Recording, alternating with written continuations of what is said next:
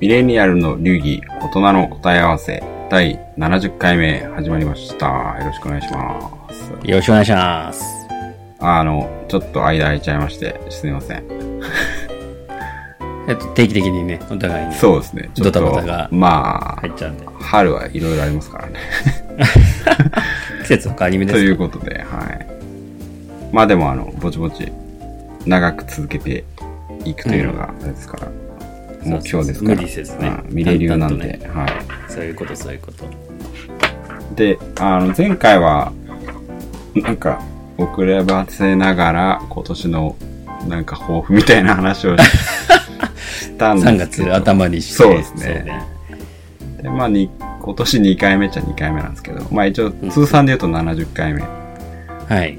ですけど、何を話しましょそうですね。今年は、あの、私、だいぶ追うことが、ちょっと追い追え追えてなかったんですけう。ど、はい。さっき、ちょっと、アポロさんに、そういえばっていうことで、ちょっと気づかされた話をですね、はい。ちょっとやった方がいいかなっていう。これは多分、ミレリュー的には継続的に、年一では必ずやらなきゃいけない。あ話題になってくるかなってやつをちょっとぜひ今日あはぜひやりましょうということで、はい時計でございますねー、時 計。そうですね。は我々、特にロッキーとアポロにとっては、外せない、お祭り。重要なお祭りそうちょっと結構普通に出遅れて僕 は思うあ一応お祭りの時期がそうですね確か。なんで3月末なんかよくわかんないですけど、にで毎年ねやってますこの時ね。期に、うん、スイ新スで作時計のお祭りが発表が。はい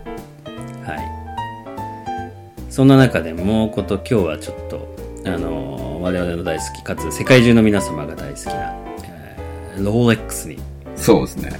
はい、ローレックス様にちロょーっレッとクス焦点を様当てにて。そうですね。はいブランド価値とかでもなんか、いつも、ね、いろんな企業を抑えてローレックス1番とかなってますからね。すごいっすよね。時計に興味なくても、すごい企業だっていう。ねで、時計においてはもう、間違いなく知名度、名実ともに、トップ。もう売り上げトップですよね、間違いなく。いや、すごいっすよね。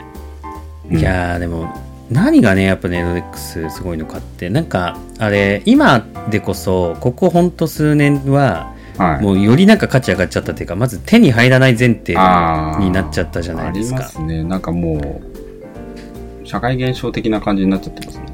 そうそロレッうク。スでも、なんか、マラソンとか。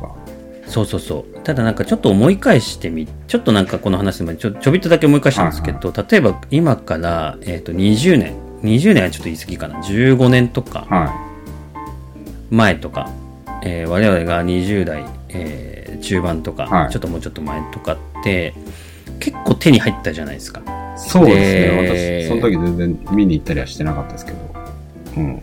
そうそうそうでかつなんかその若い人とかでも、まあ、ちょっとお金出して買え買ったりとか、うん。つけてる人がいたりとか確かに。っていうのがあってなんかどちらかっていうとなんかなんかファインウォッチでロレックスっていうとなんて言うんですよちょっとあの王道すぎてっていうかそうあの確かに王道すぎてそうあそっちみたいなうん。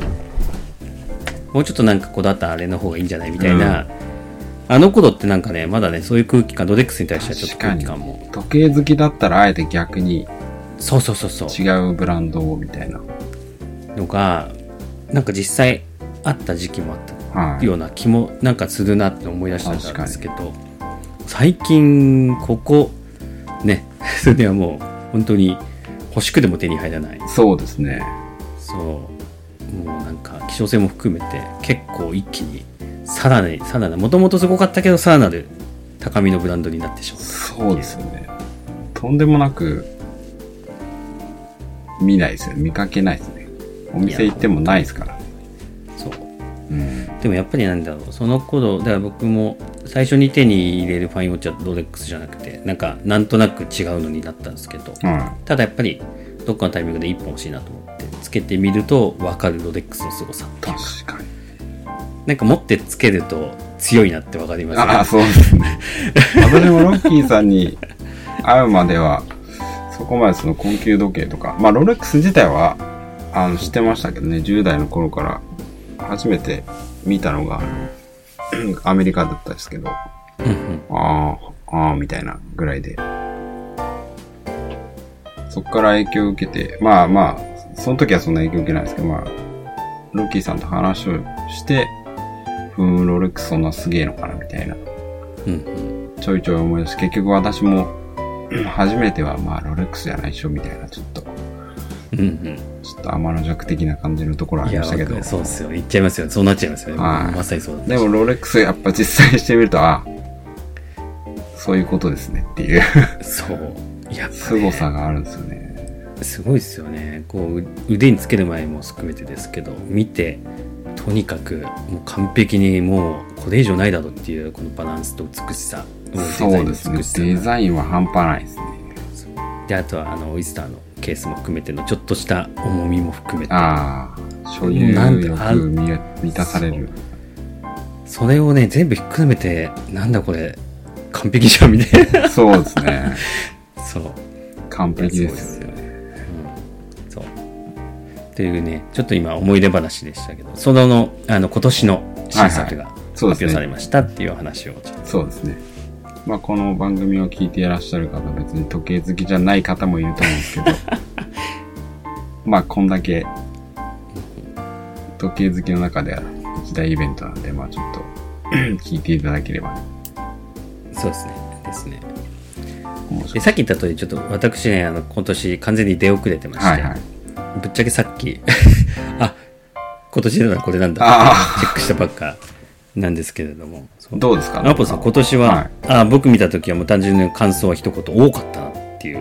あ、そうですね。新作のラインナップがめっちゃ多かったですよね、今年は。そうですよね。例年になんか多めですよね。はい。私はあの結構なんか3月末は、まあ暇だったって言ったら語弊があります けど、なんかこの、ロッキーさんよりはこの、時計の祭典を追う時間があったんで、いろいろなんかその、見てたんですけど、結構今年はいろんなモデルの、なんか記念年だったらしいですよ。だからそれでもあそういうう、ことざなんだわついてたらしいでうす。だんうんうんから、皆さんもしかしたら知ってるかもしれないですけど、デイトナっていう、もうね、あの、ロレックスの中でも一番くらいに有名なやうんつが60周年。だ、そなうんいうことらしいですよ、今年。だからもう、ってことはもう出る出るっては言わ界隈れてたでは事前から。界隈ではもなるほどうね絶対来るっしょっていう。うんうんで、それ以外にもエクスプローラーっていう、もう一個あの、シンプル、ザ・シンプルうん。ザップスリップですよね。なうんあの、ツールウォッチというか、機能時計があるんですけど、それも70周年で、あ、そうなんだ。で、あと、ダイバーズウォッチってあの、なんか海 に、めっちゃ防水性が高いあの、サブマリーナっていうやつも70周年。サブマリーナも70周年だっただっな。たサブマリーナでもなかっ今年ないですね。た。さっき言ったデイトナの60周年のデイトナスポーツウォッチはね、あの、クロノグラフっていうか、あの、測れあ、るそうやでつですす。よレね。ースとかで測レれーるやスつとかでタイマーみたいになるやつとと、あの、本当にシンプルなそうです時ね。計だけ、時計機能だけ両身と、そうですね、単身と長身しかないでやすつよ。ね。とにかく耐久性と、耐久性。そことうん。だけっていう、エクスプローラーが70周年で、今年は一応新しいのが出てそうです。ただ、サブマリーナって海にもける、これも有名なやつは70周年だけどなし。なしだったですね。でそもれじゃ、なかった。でもその記念、周年、アニバーサリーが結構重なってたから、もう、うんファンの間ではもう、来るぞ来るぞ祭。祭りの年、もう、フこィれーバはー、いっフィぱいーバーの年。そう、フィーバーでしょ、つって。で、へフィえ。ーバーを若干外してくるあたりもロレックスです ね。サブマリーナはないのかっていう。なるほどね。そうですね。いっぱいありましたけど、なんか、地味になんか新しいやつ1個出てるんですよ。今までなかったえ、ライどうン出がた。なんかあのドレスウォッチああ、これ、1908? 08っていう。うん。確かに。ロレックスのイメージないですよね。なんかドレだいぶドレスラインですよね。ドレスラインですよね。一応なんか、スポーチェツリーニ、チェリーニっていうね、ドレスああ、そうですね。系のドレックスのライン。もうシリーズ、ブランド自体もちょっと変えてるやつもありますけど、ドレックスとしてのこういうのは珍しいかもしれないですね。そうですね。まさしく今なんか、ロッキーさんおっしゃってた、あの、チェリーニが亡くなって、これになったっぽいです。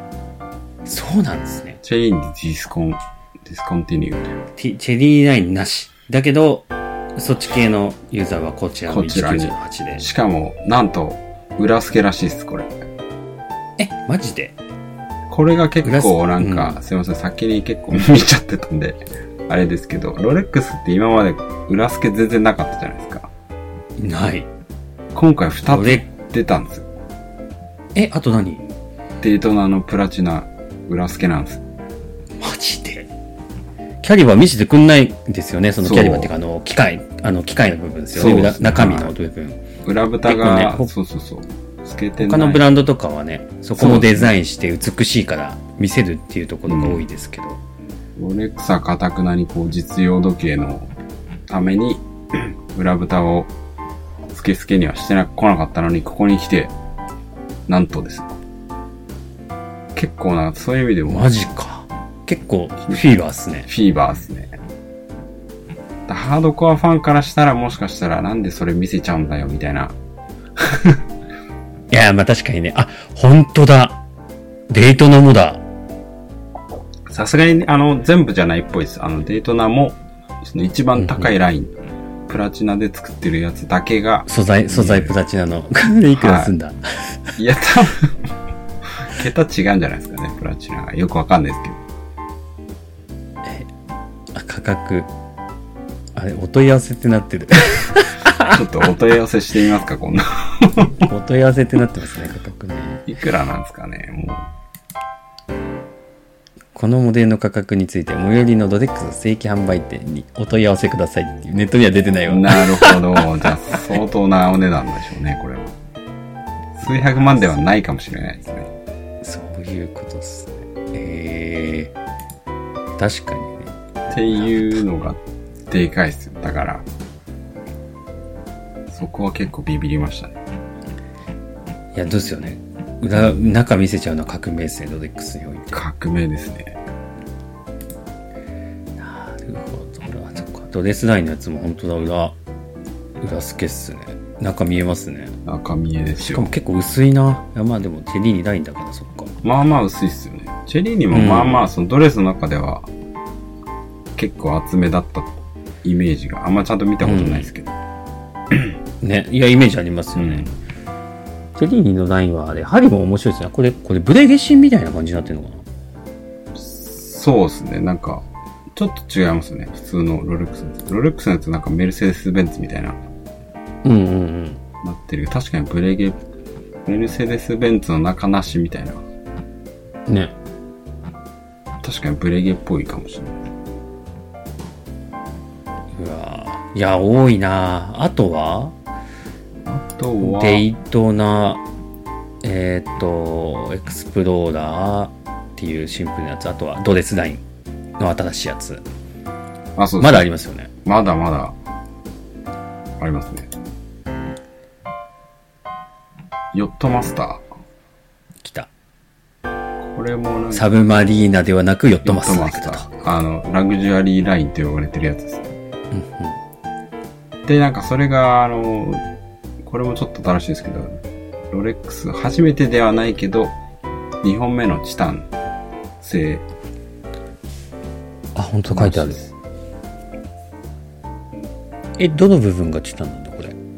全部、つうかまあ、ケースと、ケースあとブレ本ス。当だ。ブレ、ブレスも。ブレスもあ、両方チタンなんですね。めっちゃ軽いっぽいですね。まあ当たり前なのかもしれないけど。これまるっとチタンなんだそうなんあだ。れこれこれまでもチタンってあったんですかなんかあの、去年に、うんなんか、超深海まで潜れるっていうか、普通人が行けない深さまで行ける、いかねえだろって いうとこまでいけちゃなんかプうロトタイプみたいなのを製品化したんですよね、うん確か。うんうんディープシーチャレンジっていうやつがあって、デあディープシーのさらに上ィープシーのさらに上。うんで、1万メートルだっけなんか、マリ アナ、あの、知られている中で、一番深い、何でしたっけ日本の南にあるマリアナ海溝でしたっなんはいなんとか一万何ですよねうんけそこまで行けるっていうのを、あの、出したん出し出したんですけど、それがチタン。それがチタンで300万っていう。で、しかもなるほ50ミリかな普通の人多分しないんですけど。どね50ミリ、あの、幅があ、その、そうです。大時計きさのですよね。時計の。大きさが50直径っていうんですかね直。径円までの直径の部分。でかいっすよね。普通のが、えっと、よん40前後なのかな。 40前後ですね。女性とかだそうとです30前後ですね。そうですよね。で50なんてもう多分なんか、プロレスラーとかだったら、いやそういうレベルですよね。腕つけでるときるかもしれないい。ですけど、普通の人は多分、あの、でかすぎて、手首の幅をはみ 出るぐらいのやつを、まあ、市販品として出したっていうのがすすごいごいんでですしょうね。けど、多分そそれれをがチタン。あ、そうですね。その大きさのやつを多分、全部普通の金属で作っちゃうと重すぎるからっていうんで、なるほまあ、ど。強度もあんのかなちょっとよくわかんないですけど。そうかもしれないですよね。チタン強いから。で、でもあれ、それが1本目 で、まあ、2本目らしいですね。過去のヨットマスター。すごいっすね。1万メートル。一だ番っ目て、あれでしょ、人も潜れないのは当たり前だけど、今、マシンでも1万メートルってまだ潜れたことないんじゃないです多か。分、日本のなんか深海とかいう潜水って、なんか6000か7000でしたよね、なんか前言っえなんか1万じゃないですた。よね。 1万じゃないですね。うん。すそごいれっすねを超えてみたと、先超えてに。みた。うんまずは時計で腕につける前提そうですね。。時計を落として、まあ、回収はできないけど壊れないっていう、多 分、どこの海に落としても。そうですよ。未来ね、すごい未来になって、あ、そうですね。なんもかしかしたら。潜れるようになって発見できた時にまだ動いてるって可感能じですよね性があそうります、いね。う話が作れるやっぱロレックスすげえなっていう。すごいですね技術の面でもやっぱちょっとあ、そうですね。それをまあ、プロトタイプじゃなくて、まあ、製品化したってのはすごいでしょうね。すごいっすね。で、かつそのよ、じゃあ、チタンの技術をそのまま本家の新しいオットマスターにあ、そうですね。用いましたっていうのがまた新作追加してそうですね。これも、まあまあ、かっこいいですけど。 1。どれくらい軽いんですかねやっぱ、ロレックスのはね、この、なんていうの、あの、シルバーカラーで、はいあのステンレス、もともとのよくあるステンレスとか、はまあゴールド、高いのもゴールドですけど、だと、やっぱそこも、そこずしってくるじゃないですか、はいでつけた時まあそこもまたいいとこなんですけど、やっぱ違和感あるんですかねちょっとつけるとね、やっぱ軽いとね。どうなんですかねでもなんか半分以下とかじゃないですかね、多分。どれうぐらわいす結構そうそう、まあ、結構ガチで軽いかもしれないですうん。チタン、比重とか言ってる。あれなんかで、つけてみたいなけど多分店頭にないんだろうなほん日本社団法人日本一般社団法人日本チタン協会っていうのが出てきたんですけど、チタンの比重は鉄の約60%という軽さですって書いてあるんで、わかるまあ普通のスチール、僕今見つけましたよスチール製の同様の時計と比べうん、約3分の1の軽量化まさにそうですねおー、 60%だから大体40削れててまあ今約3分の1だからうん30%ぐらい削れてるってことだから、そういうことですね結構くなる軽いです。なんか半分以下なのか、時計の場合は。いやすごいっすねめっちゃ軽いですね。それがいいのか悪いのか、ちょっとよくわかんないですけど。つけた感じでねうん。いややってますまだまだありますよねそうですね。他に、あとは、まあ、ドレス系で言うとなんかこの、まあ、デイデートとかうんうんうんって呼ばれる、なんですかね。なんて言えばいいんだまあでも一般的つ普通のなんかあのドレス系のドレックスのそうですスポーね。ツラインの特徴のあるっていうよりはそうですね。なんか昔なんか大統領かなんかがつけてたあのかそうななんですなんかプレジデントプレスとか言うああ聞いたことある言いますよね。なんかだ確かにから結構なんかゴージャス系 の、デイデートってあの、デート、デートか、デートデートって意味わかんないですけど、デーってあのう、んうんマンデーとかテューズデーうんうんうんとデートってあの、日付、日付両方が出てるやつですね。上になんか、マンデーって出て、曜日曜日が出て、時計の3時位置に日付が出てる。日付も出るっていうまあでも結構これは、ゴールド系が多いですもんね。ゴールドとか。そうですね今回のやつも結構石っていうかダイヤがダイヤがキーマン周りに、べんですよねついてる系のちょっとゴージャスちょっと、エレガント系エレガント系でちょっとまだちょっと我々には、最うん、最近スウェットし着たし着て着てないちょっと私としてはちょっとそうつでけするのはね。買いたいと思っても買えないかもしれないけど、別に買う気になるラインではないかもしれないですね。まだまだちょっと早いかなっていうね、 5、60になったらもしかしたらかっこいいかもしれないです。そうそうそういやーまさにそうですね、うん。ということで、まあ、軽く、デイデート出ましたが、ちょっと、うんうんあとどこに行きますかまだあるんだよなスカイドゥエラー行きますかあ、スカイドゥエラーね。そこまでね有名か主流かどうかでいうとね結構数も少ないし値段も値段なんで超出ちま出回ってる系じゃないですけどねであと比較的新しいやつですよねこれねそう歴史で的すね。には2000うん年代ですよね、確かね。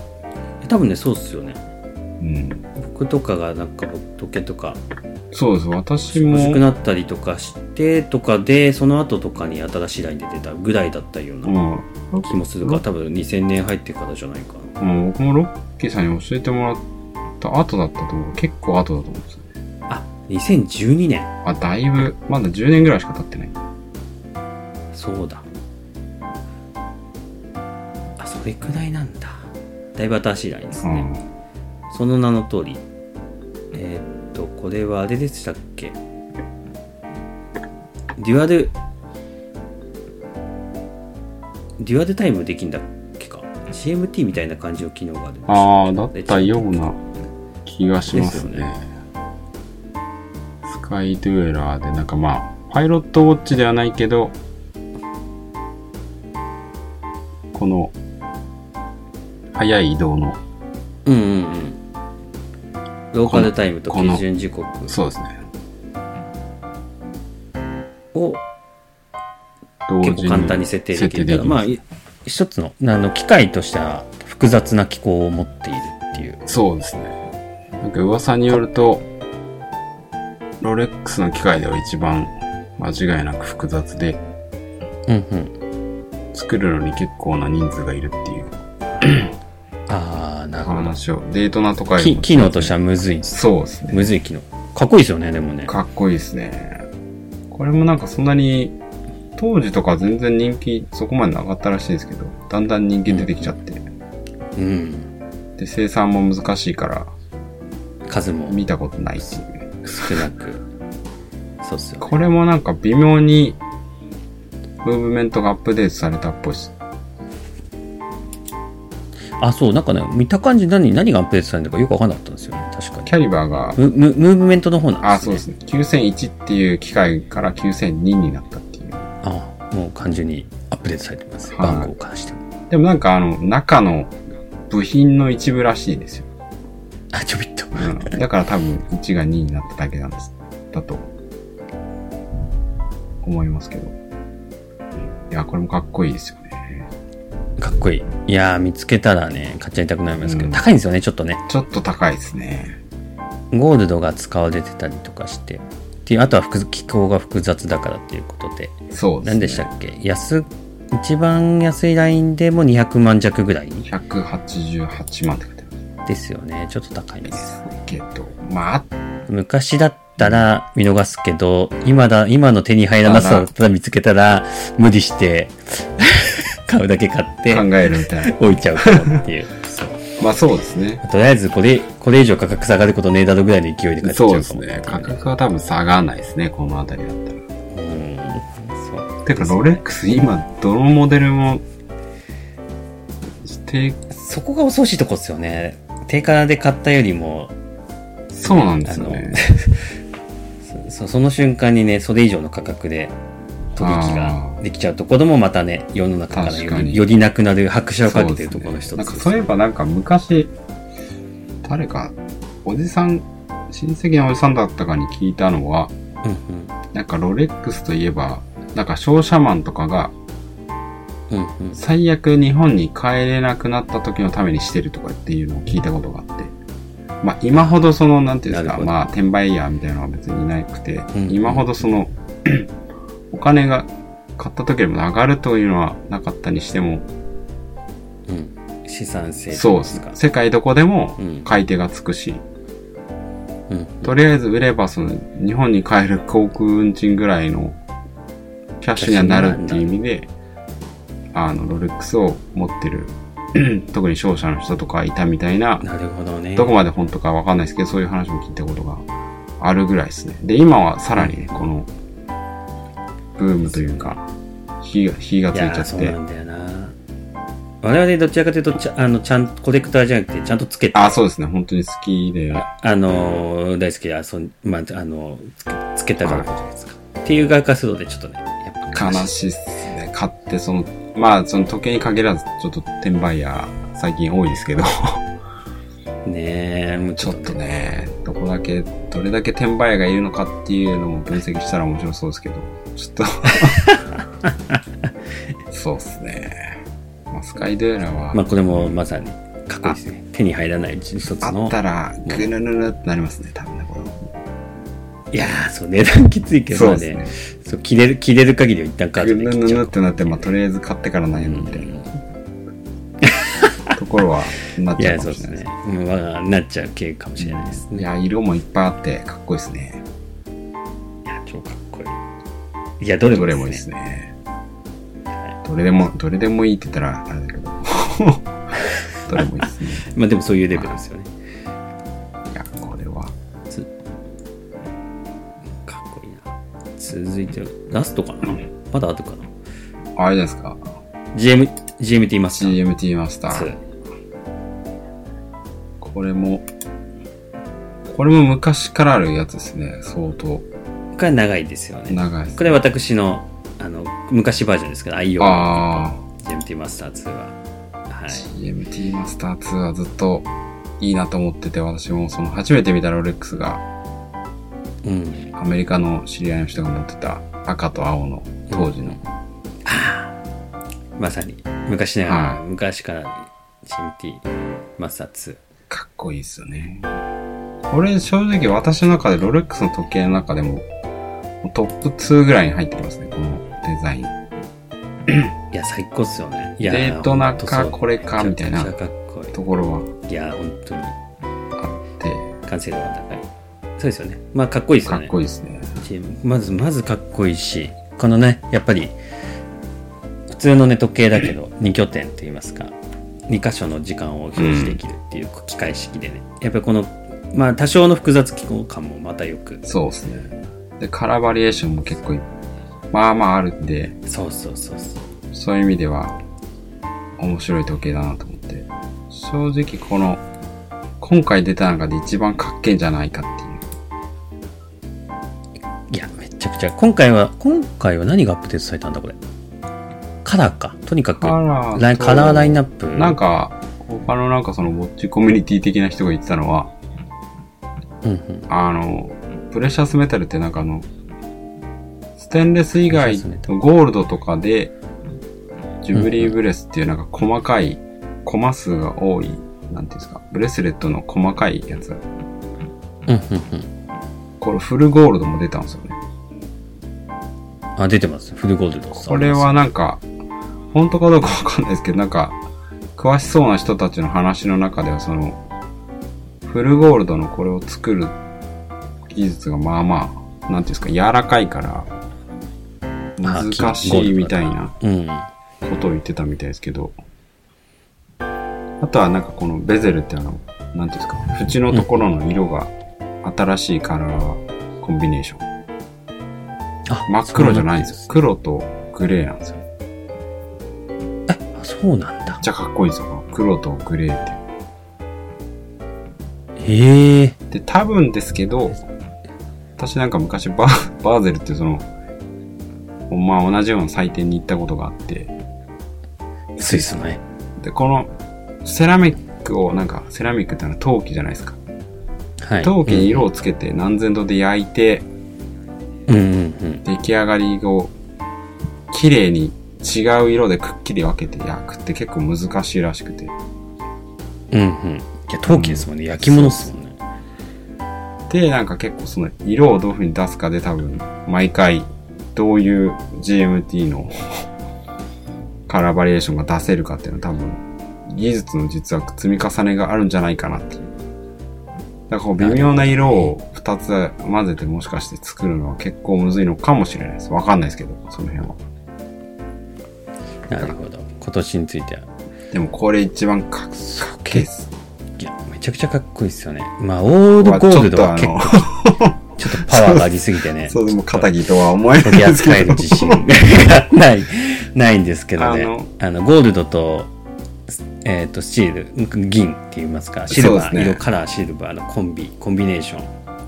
めちゃくちゃかっこいいっす、ね。このトーンがちょっとゴージャス感があって、シルバーと黒とグレーと、ちょっと金が入ってるっていうのは、これやばいですね。これ、これ出たらちょっともやばいね。う、お店行って出てきたらやばいですね。これも同じく200万ぐらいなんです けど、頭抱えなが、だからら、カード出しちゃう。ちょっとカード、一カ旦ード出しちゃ一う。 見つけちゃっったら。奥さんにも一旦ちょっ と、あれですね。か、相談はするけれども、多分、もうカードでサインしてからそう買相って談。から相談先に、先に買って から。ちょっと値段きついけどね。きついですけど。きついですけどまあでもこれちはかっこいいです。ょっとやっぱまあ、デザインも多分その私がそのアメリカで20年前とか、それ、むしろその前からあるデザインで、ほぼ変わってないですもんね。そいやの変わってないセラミックとか材質は変わってるけど、ほぼ変わってないですね。本当にだから、ベゼルの、まあ、太さとか文字の大きさとあかね。細かいところはね、価格が変わってますけそど、こがやっぱ、全然多変分わらロレず。ックスが人気の秘密でもあるんでしょうね。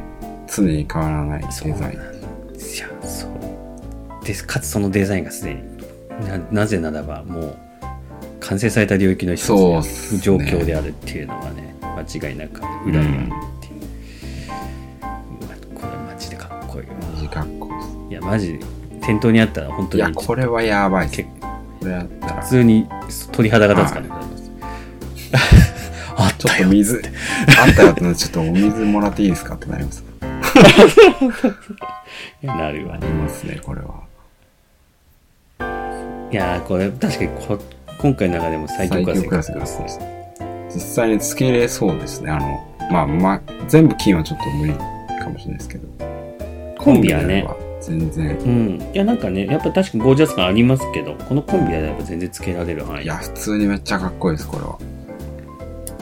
やばいねやばいですねそして、ぞあれですね。ララススト。トオイスターパペチュアルですか、これ。 これはちょっとなんか謎なんですけど、これ最初見たとき、ギャグかと思う。面白いですよね面白いっていうかまあ謎ですよねデザインあがそうですね。これもあれですよね。エクスプローラー並みにシンプルなラインとにかく名前の通りですよねオールスターパーペチュアルっていうのがあのケースの仕組みのなんだっけ名前そうでですす。オイスターケースと、あと、常に動くって、まあ自動巻きのパーペチュアルっていう。あそうですよねパーペチュだアルからもうそロそレックスの原点みたいな。そこでまさに原点ですよみたいな感ねじですねロレックスケースはロレックスオがイスターケースあの。ここで発明したの、そう強いケースですよねで、常に動く。で、あとは自動、自自動動、末期そう、自動末期。もう名前、そのまま名前になってる。原点中の原点。なんですけど、こで、の、この文字盤のデザインがね。がもうそう、草間弥生みた いな。草間彌生さんも素晴らしいいでや、すけ草ど、ね。間弥生たださん素晴らしいですけど、ただ、そう、ロレックスにつくとちょっとね、これなんか偽物かそうななのっていかうなっていう。ことを思ったぐらいの。逆にねはい。一応、だから通常版もあるんですよね、文字盤。あ、そうです。このなんか2020年に、うんうん。あ、これ理由がああるんですね。の、ここに使われている色のバリエーションが出たんですよね。なんかあの、ターコイズブルーと黄色とうんコーラルレッドとピンクと緑っていう。うん。うんうんうん。で、それを記念した5色の、2020年に発表された5色の、それぞれ単色で出てたんですけど、色調を全う部、んうん、なんかカラフルなドットとして散りばめましたみたいな。あで、あ。私の勝手な邪推なんですけど、2020年で コロナだったじゃないですか。はいはいはい。その時になんかバブルっていう話ができたじゃないですか。ちっちゃい人たちの集まりみたいな、ソーシャルバブルみたいな。うんうんうん。なんかそれ関係すんのかなとかちょっと思ったりもしたんですよ。で、それがようやく開けるみたいな。で、ちょっとハッそうピいーうこかとら。いや、わかんないです。で勝手にもしかしてそういうメッセージなのかなって勘ぐらせるあたりも、多分なんかあんま何もないと思うんですけど。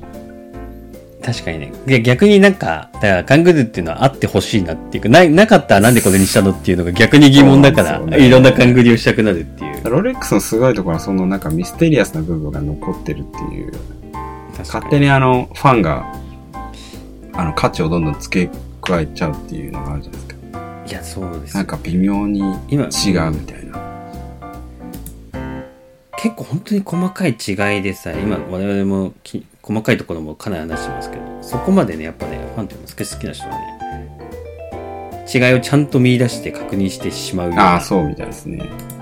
部分も、まあ、なんていうんですかね、すごいところです。すごいですね。普通そんな細かいところでぶっちゃけ何も変わんねえからどうでもいいじゃんそうですね普通は思なんか文字盤の色が微妙に、昔のやつだとね、色が違うとか、フォントが実は違うとか、そういうのを。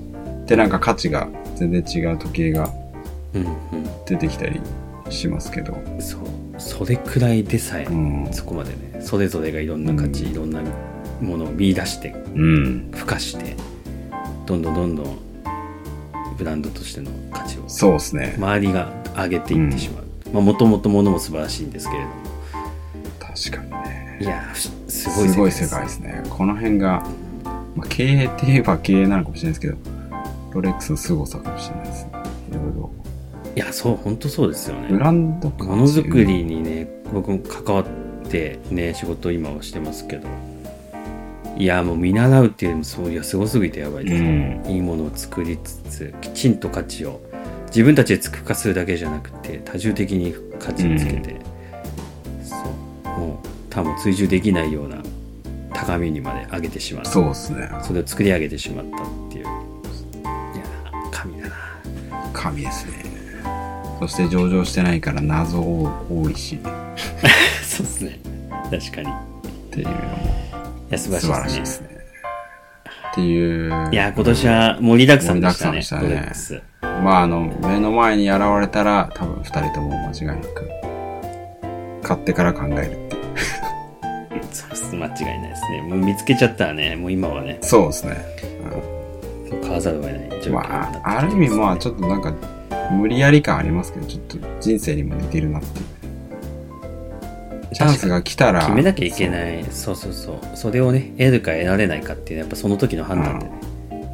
何でしたっけなんかチャンスには前髪しかないみたいな話も聞くじゃないですか、うんうんうんまあ、そんな感じです よ多分